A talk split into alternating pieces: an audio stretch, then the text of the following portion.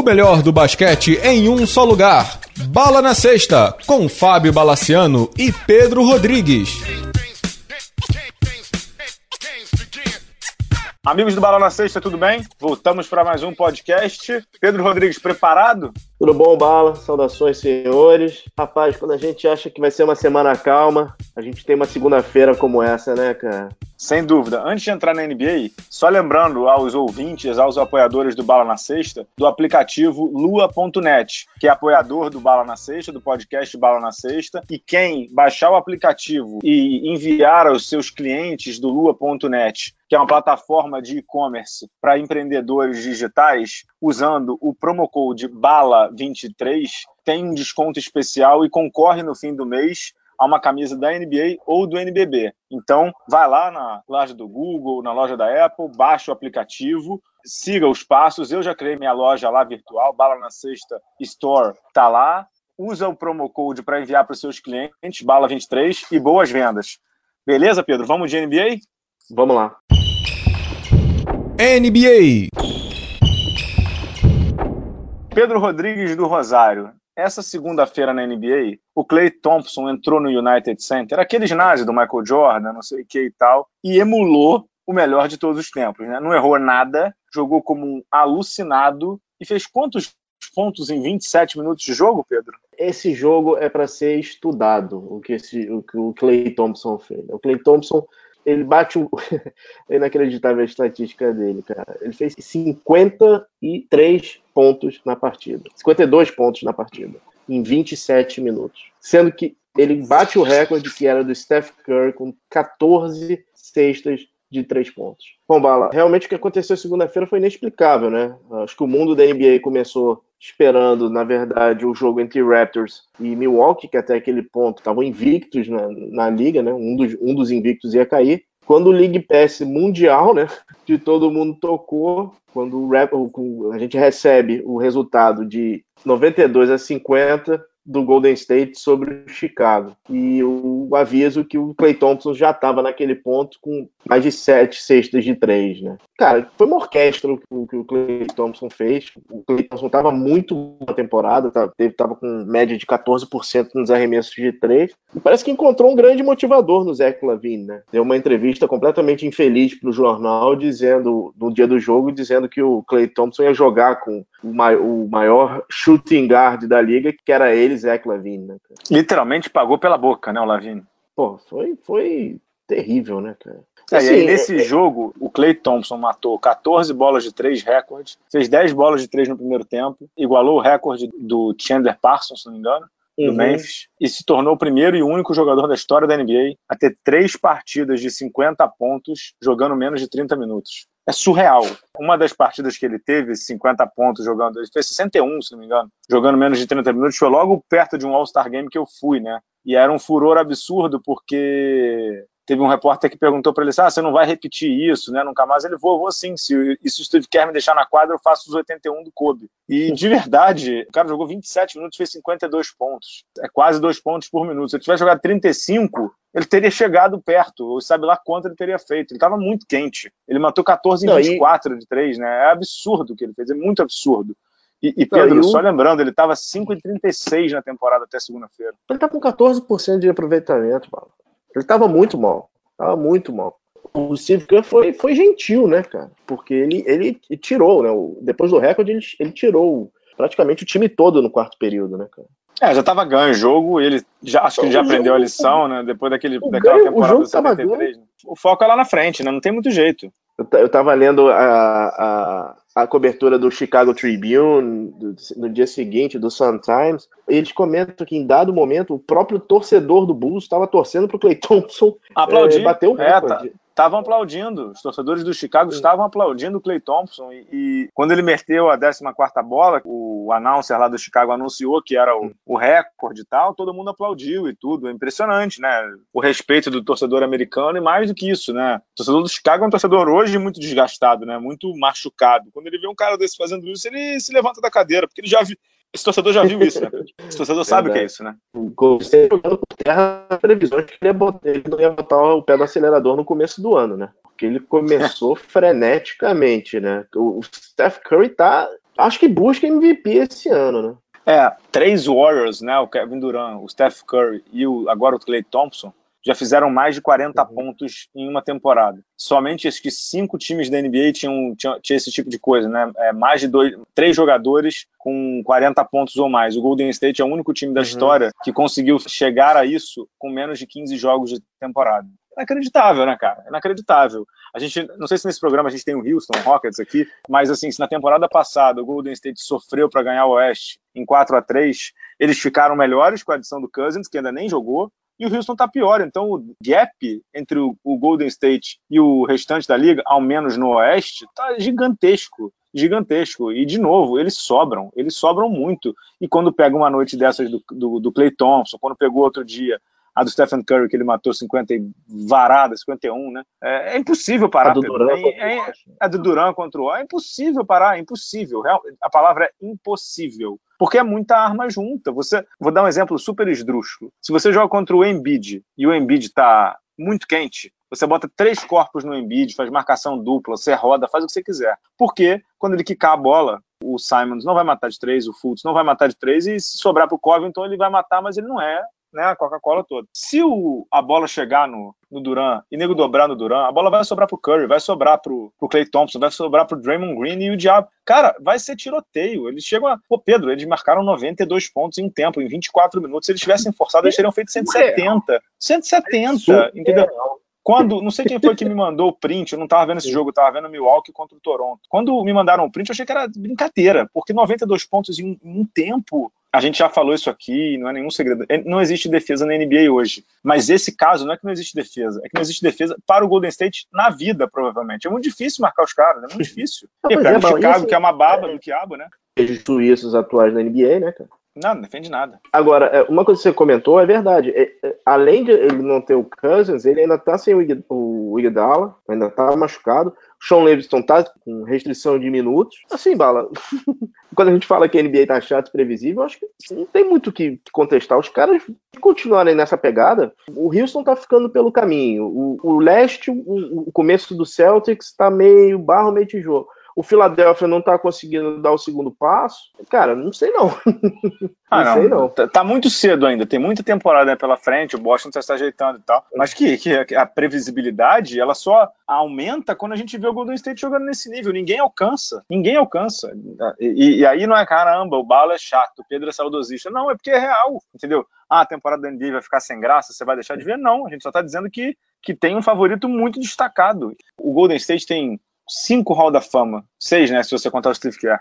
E uhum. contando o Iguodala, que talvez entre aí e tudo. Tem quatro certos e um quinto que é o Iguodala, que talvez entre. Isso dá medida do time. Quantos times na história da NBA tinham cinco Hall da Fama?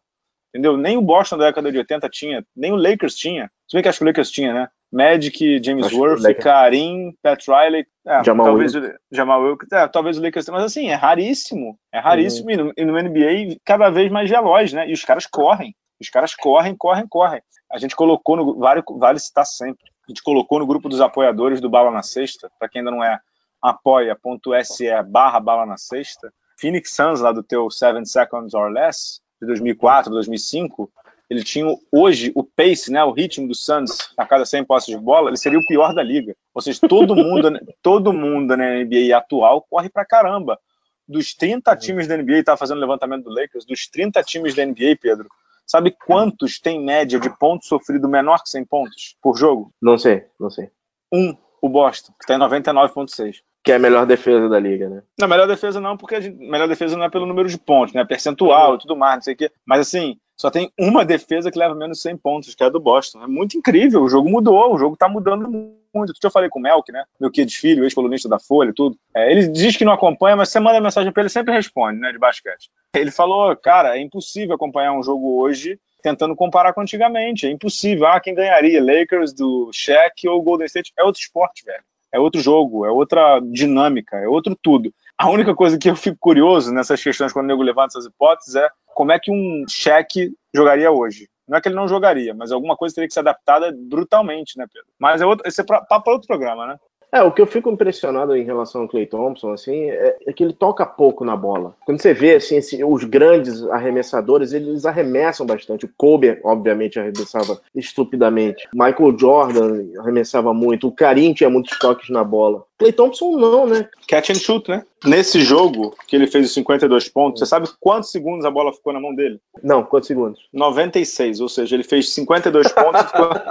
É isso. Sabe quantos dribles ele deu? E drible é o seguinte, que a bola considera drible. Ele deu 56 dribles, ou seja, ele pegava a bola, meu, é pau, pau, pau, não tem jeito. É. Vamos mudar um pouco de rumo da prosa e vamos para uma coisa não tão agradável, cara? Vamos, e, e, uma coisa talvez menos, como é que eu vou dizer, menos violenta, né? Porque o que aconteceu em Chicago foi violência, né? A gente falou isso no programa passado. Bulls com Jabari Falou. Parker e Zach Lavine não... Zach Lavine, Oi, oi. não dá. Não, não dá, não dá, Tá. não tem condição, não tem condição. Não dá, não dá. E, assim, Jabari Parker, ele, eu comentei exatamente isso. Ele tem um curso para aprender a defender, porque não, não dá, não dá. Não, não dá. Falando em aprender a defender, Bala, é, Vai.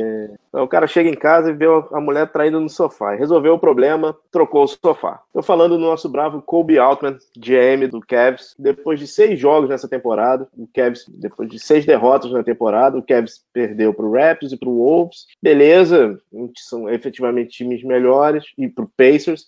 Mas também perdeu pro Hawks, Nets e Pistons. Depois de seis jogos, caiu Tyron Lu. Te surpreende, Bala? Na realidade, me surpreende a avaliação, né? A gente conversou no domingo sobre isso, Uhum. no dia que, que demitiu o, o Tyron Lu, né? Primeiro, quando o LeBron disse fui, e a franquia já estava esperando pelo fui, ou era o fui ou o fico, né? Tinha duas possibilidades e tal, você tem que estar planejada para as duas. Quando o LeBron disse o fui, o Cavs realmente achou que ia brigar sem o LeBron? O Cavs realmente achou que dava para ser competitivo sem o LeBron? Pedro, não é que o LeBron te entrega 30 pontos, ele te entrega 30 pontos, ele facilita 15 do Kevin Love, ele facilita 15 do Jordan Clarkson, ele dá 215 passos para Tristan Thompson, ele pega rebote, ele dá assistência, ele é o go-to guy. Ele- o Cavs achou que sem o LeBron, não é que o LeBron é top 5 da liga, o LeBron talvez seja top 5 da história, top 10 com certeza, mas talvez o LeBron seja top, top, 5, top 5 da história, e o Cavs achou que ia ficar tranquilo. Nenhum time fica tranquilo quando sai uma superestrela. O Kobe, o Jordan, o Malone no, no Utah, ninguém fica tranquilo. Então, para mim, o erro da avaliação do Altman foi que, no momento em que o LeBron disse fui, ele já tinha que ter partido para um rebuild ali. O que, que significa no rebuild? Troca o Kevin Love, pega alguma coisa pelo Kevin Love, troca os jogadores que você consegue. Ninguém vai querer o J.R. Smith, que ninguém mais é doido de pegar o J.R. Smith. Mas assim, você tem que tentar alguma coisa. O Cavs tem duas coisas para fazer nessa temporada: perder muito e botar os moleques para jogar. O Sexton, o Osman, que inclusive está jogando bem, o Sam Decker, que é um jogador que veio de Wisconsin, tá rodando aí, não se encontrou, mas tá jogando direitinho. De resto, Pedro, ele não tem nada para fazer nessa temporada. Não é que, ah, não, cara, bala, você tá falando do tank. É, é sim, tem que perder, porque o time é muito ruim, é desbalanceado e tem contratos ainda da era LeBron. Concorda, não? Vamos lá, Bala. Algumas coisas a mais que eu busquei depois que a gente conversou no, no domingo. O Cleveland hoje paga por três técnicos. Não sei se você sabe disso. Sim, o Blatt, o Lu. Tá pagando ainda pelo, pelo Blatt, Tyron Lu E o Mike Brown. esse, é esse é o último ano do Mike Brown. Exato. São três técnicos que, que- Segundo, um dos motivos pelo qual estourou a, a- crise é que o Kobe Altman foi claro e falou: olha, olha só, cara, você não pode ficar jogando. Esquece os veteranos nesse momento, esquece o Corver, esquece o, o Thompson, esquece o Jerry, põe os moleques pra jogar. Aí no jogo seguinte, ele entra com os veteranos. Então Uhum. já foi um, um choque ali. E outra coisa que eu tava lembrando, cara, o Tyron Lu teve um problema sério na temporada passada de saúde. É de coluna, né? Seríssimo. Não, é- não foi só coluna. Ele, a, a coluna foi a manifestação, mas ele tava com um problema sério mental, de, de, de- de depressão, de não conseguir dormir, não sei o quê. O Cavs, a avaliação é muito ruim. É muito ruim, até mesmo em relação aos piques, né, cara?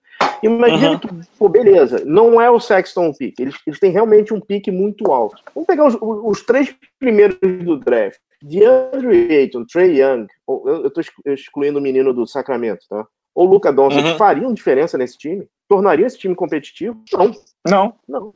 Entendeu? É, é, é, assim, trocaram o eles estão com problemas também, porque o Kevin machucou, volta daqui a três semanas, e o valor está despencando loucamente, e eles tinham na cabeça que era um time para playoff. Cara, desculpa.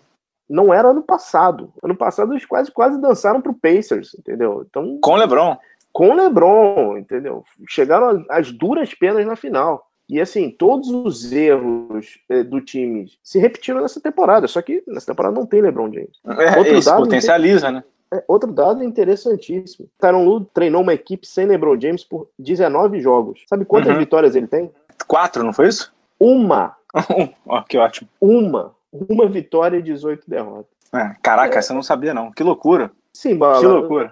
Eu não sei se é um erro de avaliação do GM, não sei se é um erro de avaliação do técnico, mas, cara, tá à deriva o Cavs, né? É outra tá franquia que tá à deriva. Tá à deriva, mas agora, minimamente, acho que o, o, dono deve ter dado um recado lá, né? De tipo, beleza, tentou, viu que não dá certo, entra no rebuild pesado. Não duvidaria do Kevin Love ser trocado, só que é aquilo que a gente já conhece. Todo uhum. mundo já viu que o Kevin está no rebuild, todo mundo já viu que os caras vão entrar em movimentos aí de troca, não sei o que, não sei o que, não sei o que, o valor despenca, né? Um time que está desesperado por ela pivô é o Lakers, a gente já daqui a pouco vai falar. Antes da temporada talvez desse uma coisa muito boa. Hoje vai dar um Josh Hart da vida, né? Não mais que isso. Pô, se eu fosse o Lakers não faria isso. Enfim. Não, sei, só tô dizendo o seguinte, o valor diminui, é. né? Não, tá, tá, cada vez menor, né? Tá cada vez menor, e para mim o Cavs é isso que a gente falou há cinco segundos atrás. Pega o Osman, pega o Decker, pega o Sexton, bota 35 minutos por jogo. Fecha o olho porque eles vão fazer. Vão errar, é, vão fazer ter muito desperdício de bola, vão errar arremesso, vão errar decisão, vão errar leitura de jogo. Deixa jogar. Porque não tem o que fazer, cara. Não tem o que fazer, concorda? Eu vou, eu vou só fechar esse bloco com uma pergunta de um, de um apoiador, que é o Fernando Cassiano, que é sobre o Cavs, tá? Ele pergunta o seguinte: depois desse início do Cleveland, podemos chegar a uma conclusão se o LeBron ajudava ou atrapalhava o Tyron Lu? Pô, o LeBron segurava o emprego do Tyron Lu, né, cara? O LeBron que, que até tweetou dando entre aspas, as condolências aí ao Tyron Lu, ele segurava o emprego do Tyron Lu, né? Que ano passado era bola no LeBron, reza e entrega a Deus, né? É o que acontecia ano passado no Cavs, né? Que loucura, Não, cara, do, que loucura. O LeBron é responsável pelo maior, é, é, maior tagline do Tyron Lu, né? Que antes, quando ele, ele, fazia, ele deu o golpe lá para tirar o Blatt, ele falava que o Tyron Lu era o melhor assistente, assistente. da liga. É. Agora você vê, né, Pedro, como ao contrário da NCAA, né, que é uma Coaches League, né, uma liga de técnicos, uhum. a NBA é uma Players League, né. O Tyron Luke está sendo demitido agora, ele foi campeão tem dois anos. Ah, sim. Ah, mas ele assumiu, cara, ele assumiu com o Blatt indo para o All-Star, cara. Era o melhor técnico do, do, do leste, pô. É sim, é muito sim. É, é, muito Players League e, assim, é, é, é muito sorte. É, o, às vezes eu, eu, eu, admiro demais o pessoal do, do, do, Bola Presa, de análise, os caras são muito feras, assim, de, de análise e tudo, mas tem vezes que, no final das contas, é o que o jogador faz na quadra na NBA. É num contra um, é numa tomada de decisão. Às vezes a gente fica com. A gente, que eu não digo todo mundo, né? Fica conjecturando demais de que houve uma análise, houve um, um ajuste do técnico, e no final do dia não é nada disso, entendeu? na final mesmo do Cavs contra o Warriors, foram três jogos seguidos, se não me engano, do LeBron com o Kyrie Irving, quando estava perdendo de 3 a 1 com 35 mais pontos, na boa. Não tem ajuste do Tyron Lu ali, entendeu? É, e aí, assim, existe uma coisa que é a falta de respeito e outra coisa é a realidade, né? Quando todo mundo dizia que o Tyron Lu era uma, desculpa o termo, era uma bosta, porque é uma bosta mesmo. O Cavs nunca teve esquema, entendeu? Nunca teve. Você olha o Spurs jogando, o Spurs jogando com o Duncan era arrumado, quando saiu o Duncan continua arrumado. Quando tem agora o DeMar DeRozan e o Lamarcus Aldridge, que é estrutura completamente diferente, continua organizado. Eu até brinquei outro dia no Twitter que o Spurs vai jogar em 2059 com um pop de com 95 anos de técnico, o filho do Ginobili, não sei o que, não sei o que, e vai pegar playoff com 50 vitórias. Por quê? Porque tem uma estrutura tática e técnica e organizacional. O Kevin do Tyron Lu era uma zona, desde sempre. É que antes, como você falou, o LeBron segurava, o Kyrie Irving segurava, o Kevin Love segurava. Quando eles saem, a estrutura cai. Não é que a estrutura cai, é que, entre aspas, os técnicos em quadra seguravam a onda, né, Pedro? Uhum. Concorda é, ou não?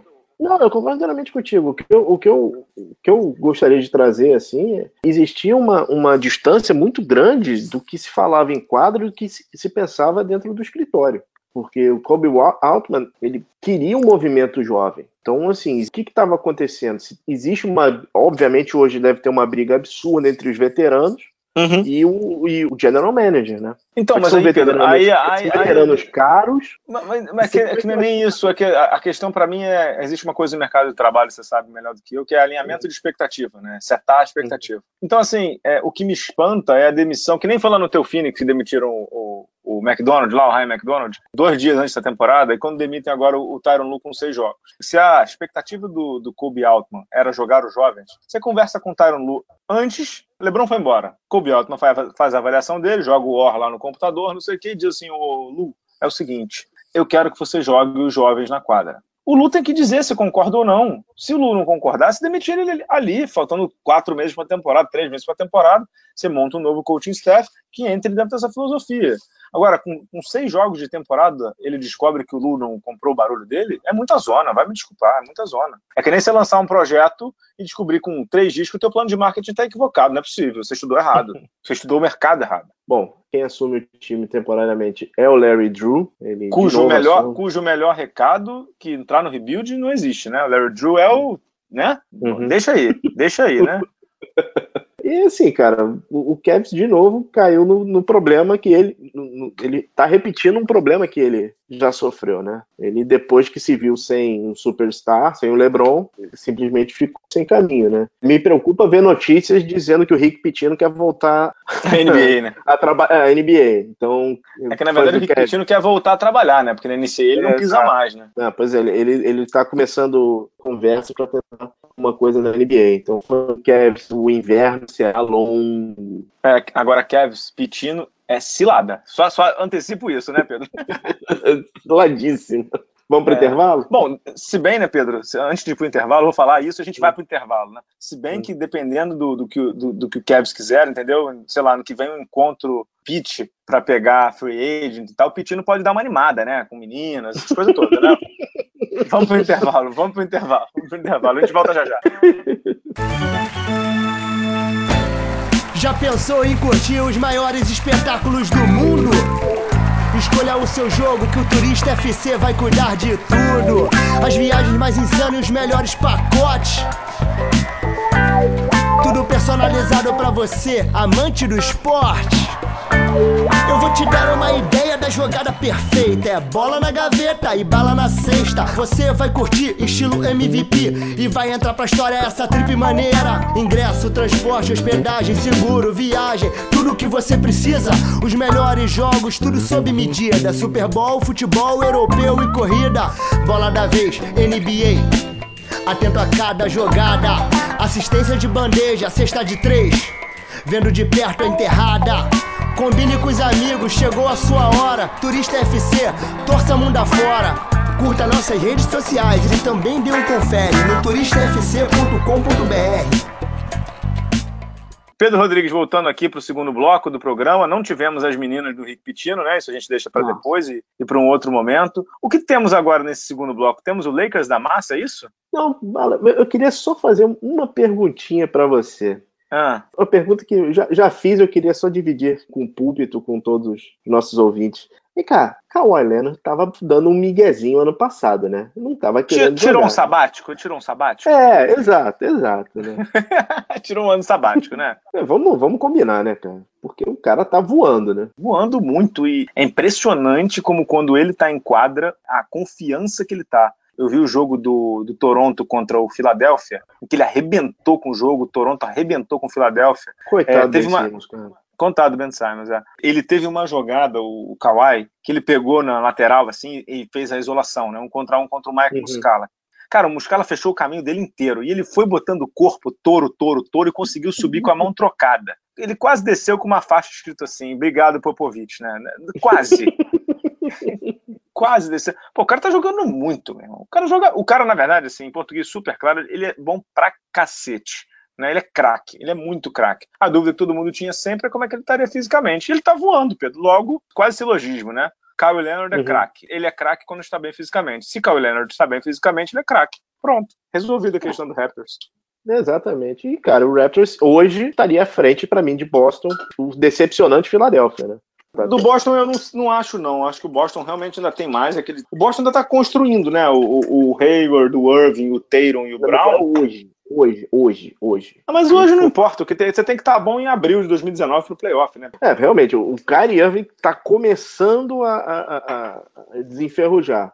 E o Gordon Hayward, para mim, o caminho é um pouquinho mais longo, né?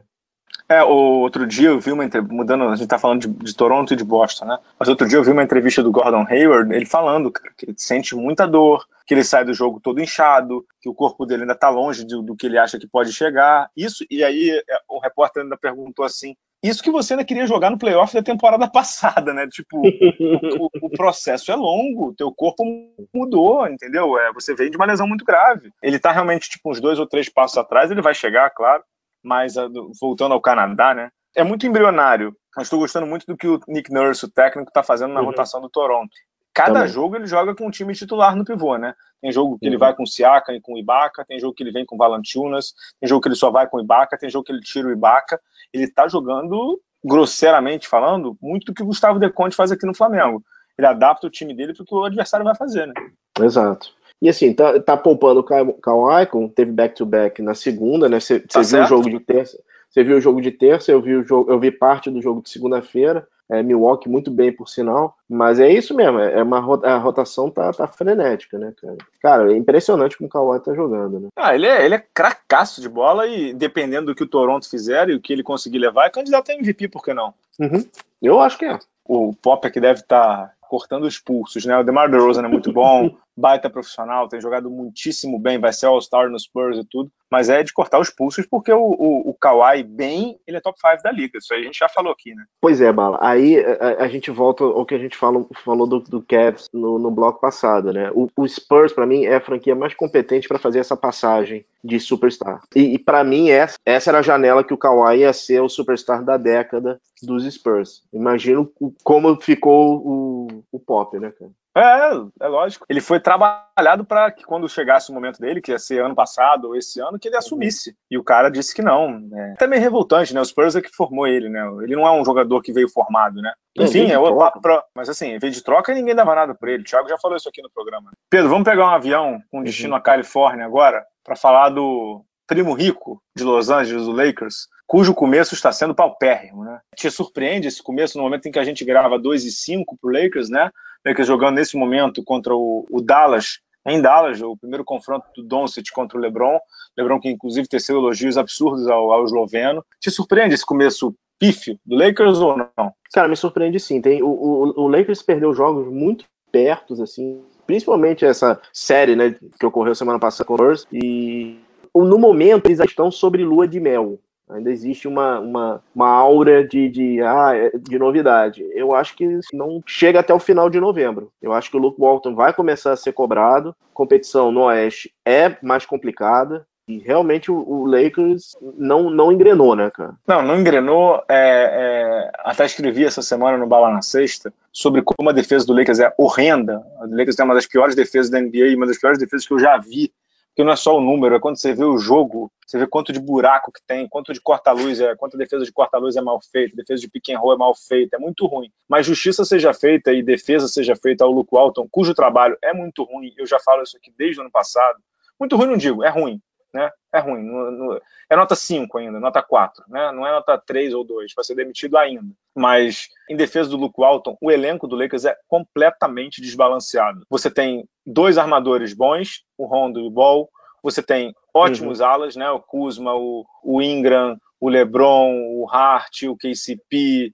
O, você tem muito ala, né? O Lance Stephenson, o Dias. Você tem muito ala. Mas de pivô uhum. mesmo, quatro ou cinco, você só tem um que joga, que é o Javeio Magui. Pedro, desculpa, não vai dar certo. De novo, eu vou repetir o que eu já falei. A gente lá no grupo dos apoiadores do Bala na Sexta, num afã de desespero, de tentar encontrar soluções políticas, a gente falou do Joaquim Noah, que aí você falou, Bala, mas ele não joga há quatro anos.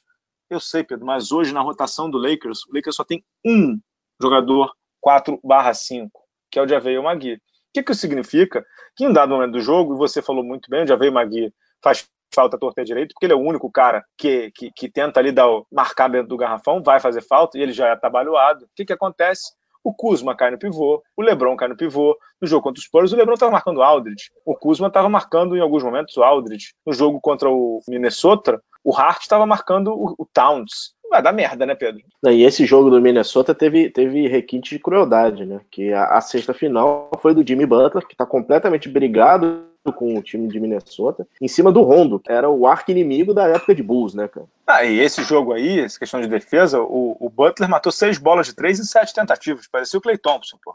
Eu acho que, é. eu acho que não é para é. demitir, mas eu gosto da frase que você me falou no telefone, acho que é bom você repetir aqui. Questão de playoff no leste, como é que é? Você não se classifica em novembro, mas. Você pode perder no primeiro mês da temporada. Uma coisa é, vaga, é, né? é, o, é o leste. Perder a vaga. Exato. Você pode perder a vaga logo agora nesse começo do ano. Porque você está jogando com os seus adversários diretos, você joga muito com eles. Então é, é, o Lakers tem que abrir o olho. O que me preocupa é que eles já estão começando a entrar no, no, no modo desespero. Obviamente, aqueles rumores de rumores que fizeram uma consulta sobre o Chris Bosh, mais problema. Consulta quem? Falhou um pouquinho. Chris Bosch, é isso mesmo que você ouviu. Não, não é possível. É, é, é possível. É, é possível. Eles fizeram uma consulta pelo Chris Bosch. Não, não, não, não senhores. É, ali é uma questão de saúde, né? Cara, eu até aceitaria se fizesse uma consulta pelo Tyson Chandler, alguma coisa assim, né? É um desespero grande então, e, e, de, e, de, uma é, franquia é, que não tem muita paciência, né, Pedro? Com, com as tropas, o senhor Pelinka lá sentar com todo mundo para realmente reorganizar a casa, né? Obviamente, é, é, é, agora eles vão ter o, o, o time completo, né? O, acabaram as suspensões do Ingram e do não, ciência, se dá ciência, né? Eu concordo contigo, e mais do que, do que essa avaliação do, desse começo de temporada, e aí entra a pressão da torcida, entra a pressão da mídia de, de Los Angeles e tudo mais, eu fico com medo do Pelinka e do Magic Johnson agirem no impulso e agirem no, no desespero. É óbvio que o Lakers tem que fazer alguma coisa. É óbvio que o Lakers tem que agir e reagir. Acho assim muito improvável do Lakers não ir ao playoff. Acho muito improvável do LeBron ficar fora de playoff. E aí eu tenho medo do time agir loucamente, perder os assets jovens que tem, perder às vezes pique que tem, perder um futuro que tem por conta de um começo ruim. Então, uhum. que tem que agir tem, que tem que conseguir uma peça ou outra tem.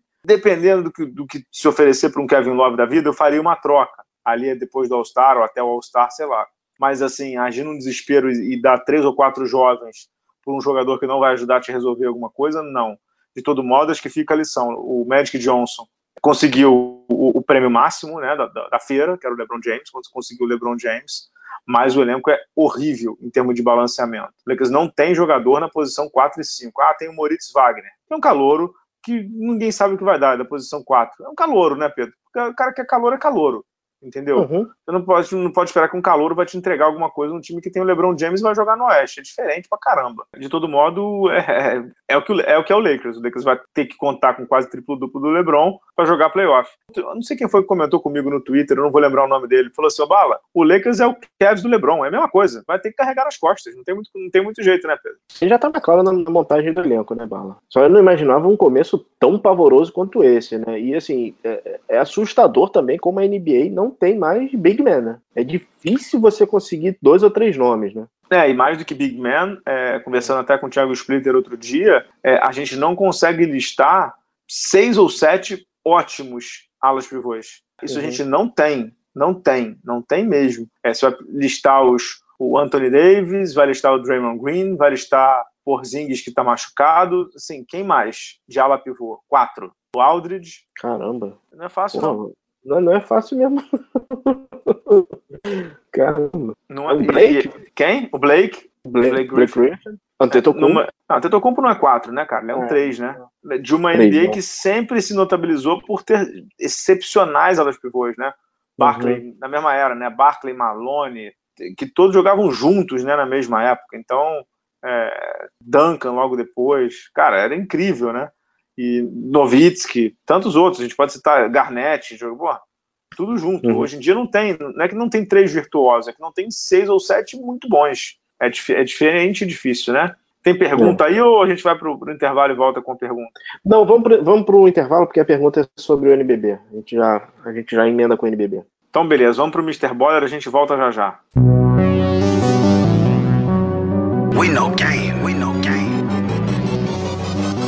Vista-se com atitude dentro e fora da quadra.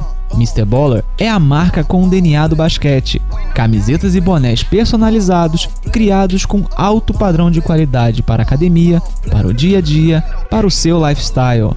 Visite nossa loja em mrballer.com.br e conheça nossas estampas exclusivas, pagamentos via cartão de crédito ou boleto bancário. Se preferir, chame a gente no WhatsApp 47 99754 0272. Siga também o Mr. Baller no Instagram e na nossa página do Facebook. Junte-se a nós, Pia Baller. Pedro, vamos fechar aqui esse programa. Esse último bloco tem as rapidinhas, perguntas. Vamos de NBB. Qual é a pergunta que a gente tem sobre NBB? NBB.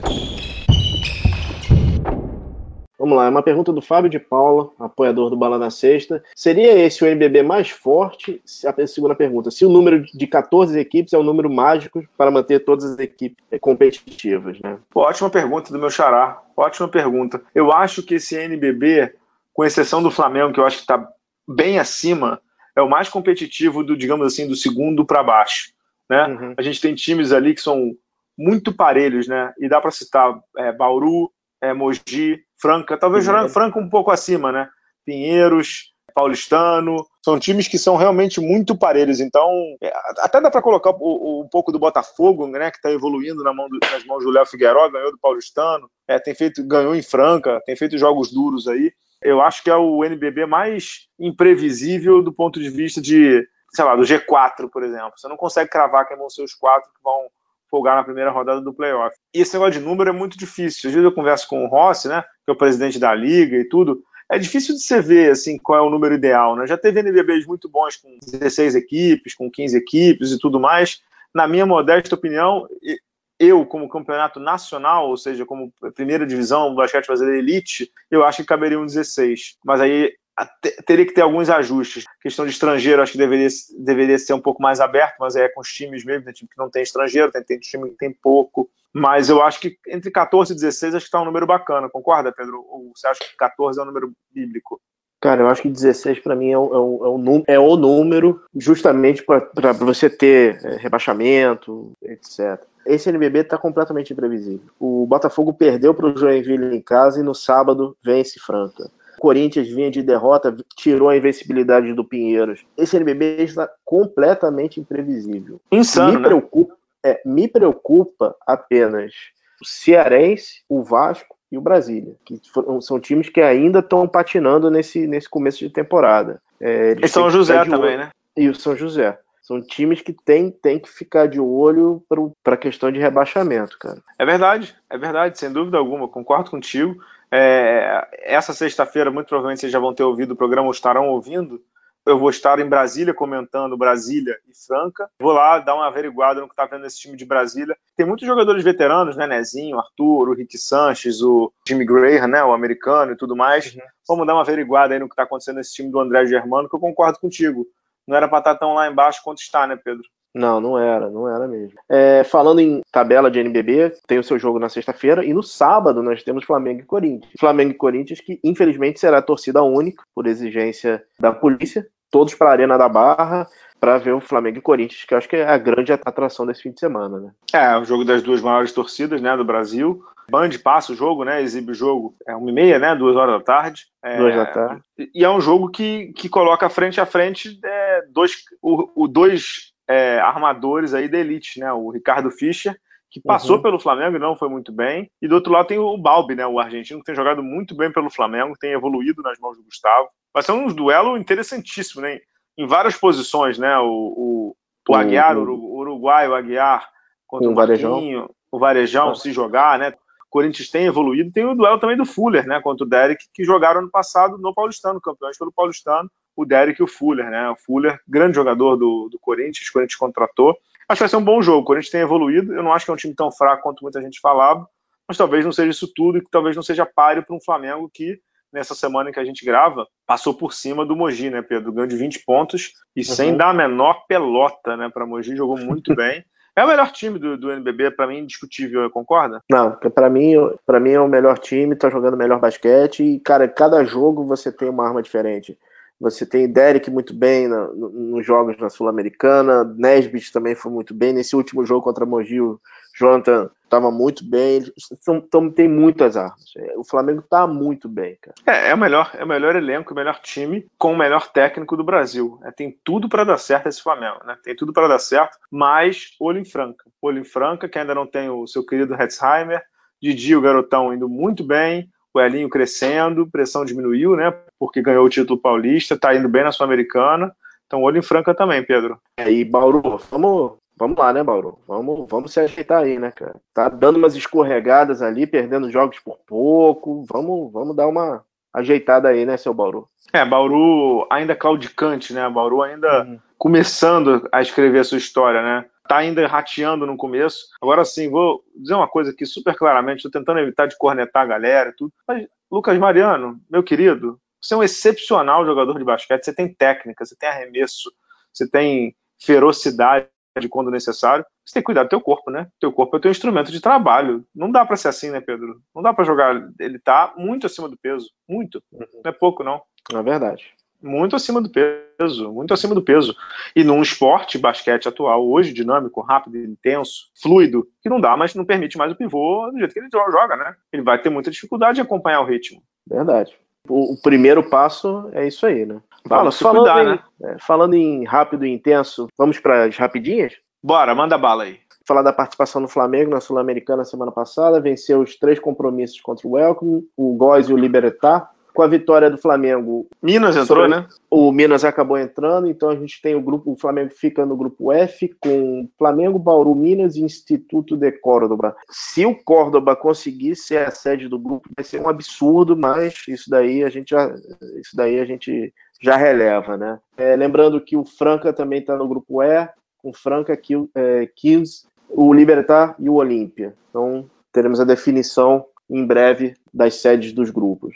Flamengo favoritíssimo aí, né? E lembrando o regulamento, Pedro, da Sul-Americana não custa. Essa semifinal, antes, lembra que passavam dois, não sei o quê, agora uhum. só, passa o, só, só passa o campeão da chave, né? Só lembrando, uhum. não, tem, não tem mais aquele negócio de passar os dois e para semifinal. É o campeão da chave. Então, os times brasileiros aí que abram o olho, porque para não deixar o argentino, né? Pra não deixar o argentino passar. É, né? é isso aí falei mal da FIBA Américas, mas vou ter que falar bem da FIBA Internacional. Não sei se você viu, eles acertaram com o Kobe Bryant para ser garoto propaganda para as chamadas do Mundial de 2019. Já saiu a primeira chamada, muito legal. O Kobe falando da experiência dele com todos os, os países e ele termina com USA, don't fuck this up. Vale a pena dar uma olhada lá na, na propaganda. É, fontes muito próximas à FIBA me dizem uhum. que o contratinho foi bem poupudo para o Mr. Bryant, né? Bem poupudo mesmo. Quer arriscar, quer arriscar o valor, não? 20 milhões. Não, não, não exagera, pô, tá louco? Não exagera, não exagera. Mas foi, foi bem poupudo. Foi, foi digamos assim, é, 10, uns 20% que você falou aí. Tá bom, né? É, tá bom, né? Para fazer, pra fazer, chama, fazer chamadinha, Twitter e tudo mais, né? Se quiserem fechar é. por 10%, por, por 10 do a gente fecha, é. né? A gente fecha. A gente fecha. É... Bem legal, e, e, tem um ponto interessante. Para o Kobe é ótimo também, né? Lembrando que o Mundial de 2019 vai ser na China, que é um mercado giga também, né? Isso para ele pesa, né? Que assim, é ele se mantém em evidência no mercado gigantesco, mesmo não sendo mais o jogador, né? Não entrando mais em quadra, né? É, o pós-carreira do Kobe Bryant deve ser estudado, que ele está muito bem, né? Muito bem. E não sei se você viu aquele programa da ESPN dele, que ele detalha os jogadores. Como é que é o nome? Acho que é Detail, né? O programa? É, eu sei qual é. é, o que ele, de... que é o que ele detalhou o Tatum, ele detalhou um monte de jogador da NBA. Agora tem o, se não me engano, semana passada, esse programa foi com o Kobe e o Peyton Manning. Uhum. Então virou, virou uma marca aí com o Kobe sendo como tipo, produtor, diretor, alguma coisa assim, incrível, né? Como você disse, o, o pós-carreira do Kobe, intelectualmente ele é diferenciado, né, Pedro? Ele é, ele é muito cabeçudo mesmo, né? Ele sabe, não é que ele sabe fazer dinheiro, é que ele sabe pensar, né? Uhum gerência de carreira dele, pós-carreira, é, é, admirável, cara. Porque ele, hoje ele é uma figura muito mais simpática na época do, época do auge dele, né, cara? É, mas você sabe que você sabe que eu, outro dia eu conversei com meu irmão sobre isso. Isso aí é muito dessa era de digital, né, que a gente está vivendo, social media e tudo, que é assim, né? É, durante a carreira você ama o cara você ama e odeia, né? Tem uns que amam, tem uns que odeiam. No final da carreira, já tá todo mundo amando. E depois todo mundo venera, né? Já reparou isso? Com o Curry é isso, né? Com o Curry todo mundo amava. Depois que ele virou hype, tem muita gente que passou a odiar. Daqui a 10 anos todo mundo vai amar de novo. É assim hoje em dia, né? Tá ouvindo, Emílio? Bom, Bala, falando em lendas, eu tenho, eu tenho que registrar, não tem como no domingo, no último domingo, teve o último jogo da final do, do da World Series de beisebol, que foi entre o Los Angeles Dodgers e o, o, Boston Red Sox. E quem fez a chamada do jogo deu até um suspiro no coração foi Magic Johnson e Larry Bird juntos fazendo a chamada do jogo. Também outra coisa que vale a pena buscar, dar uma olhada na internet, ver as duas lendas falando da rivalidade entre Los Angeles e Boston. Boston acabou levando, fechando a série no final, né? É, e, e só lembrando que o Dodgers é do Magic Johnson, né? Isso? É dele, é isso aí. Só lembrando que o Dodgers é do Magic Johnson. E um, e um dado interessante, já que você está falando em lendas e tal, a gente falou do Michael Jordan. O Jordan ele fez uma chamada pro jogo de do Tom Brady contra o Aaron Rodgers, se não me engano. Era um jogo, uma coisa da semana e tal lá da NFL e tudo, em que ele ficava falando assim, fazendo uma analogia, ah, quem é o melhor? Ele joga, a, a gente joga com a mesma camisa, pá, pá, pá, pá. E aí veio como se fosse uma provocação ao LeBron, né? Ao LeBron James, Uhum. mas na verdade ele estava falando do Aaron Rodgers e o Tom Brady que jogam com a camisa 12, né? E o LeBron respondeu no Twitter, né? Uhum. Ah, é, se a gente pudesse jogar um contra um, não sei o quê. LeBron, baixa a bola, meu filho. baixa a bola. Se- como, como tem um amigo meu que ele falava assim, segura, meu filho, segura, segura. Você não precisa disso.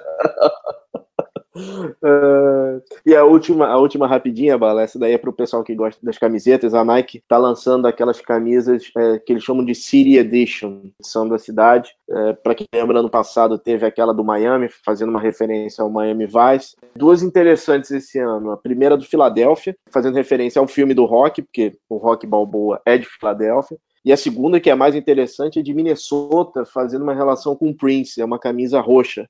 Então, então a, a do Philadelphia, confesso que eu não gostei, mas a do Minnesota parece que ficou bem legal. Só tem algumas imagens. Essa do Minnesota parece que vai ficar bem bonita. Né? Não sei em quem E- vai. Quem E essas camisas, né? vêm- essas camisas vão vender aqui, não? Cara, essa, a do Miami não chegou aqui. Você só consegue importando. Pô, a do Miami, que era aquela do Vice, né? Era maravilhosa a camisa. É isso, isso, isso aí. Entendi. É isso aí. É isso aí. Podemos voltar semana que vem, já agradecendo aí ao Pedro Amorim pela edição tortuosa desse programa. Muito, muito obrigado, Pedro Rodrigues, pela paciência aí, que a conexão hoje aqui estava uma maravilha. Depois que eu voltei para minha habitação, melhorou. Agradecendo aos ouvintes, aí, aos apoiadores do Bala na Sexta, ao- aos apoiadores também, né, institucionais, Lua.net, Turista FC e o nosso bravo Mr. Boller. Voltamos semana que vem, Pedro? Voltamos semana que vem. É isso aí, pessoal. Até a próxima. Tchau, tchau.